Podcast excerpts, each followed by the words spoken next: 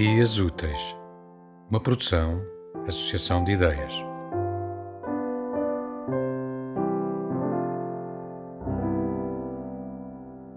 Um, literatura. O papel branco está cheio de letras, como o mar de peixes invisíveis. Basta, porém, dar-lhe contornos. Preexistem. Ninguém escreve nada que aí não esteja escrito. Todos somos apenas copistas e pescadores. Papel branco não está em branco. 2. Teatro. Estava numa câmara escura e visualizava o espetáculo. A encenação era dele.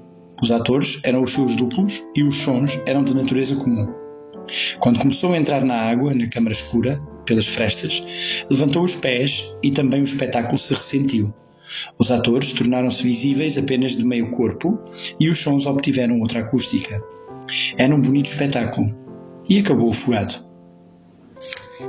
3. Pintura. Não pintava, mas recortava os quadros da realidade circundante. A cidade era a sua galeria. Teve grandes dificuldades em enviar a sua coleção à exposição coletiva e, nesse sentido, escreveu uma carta ao júri. Este, compreensivelmente, rejeitou a proposta. Contudo, expôs a carta.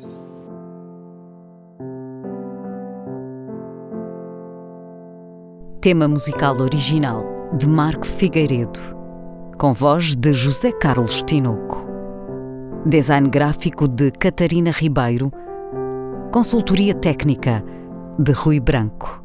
Concessão e edição de Felipe Lopes.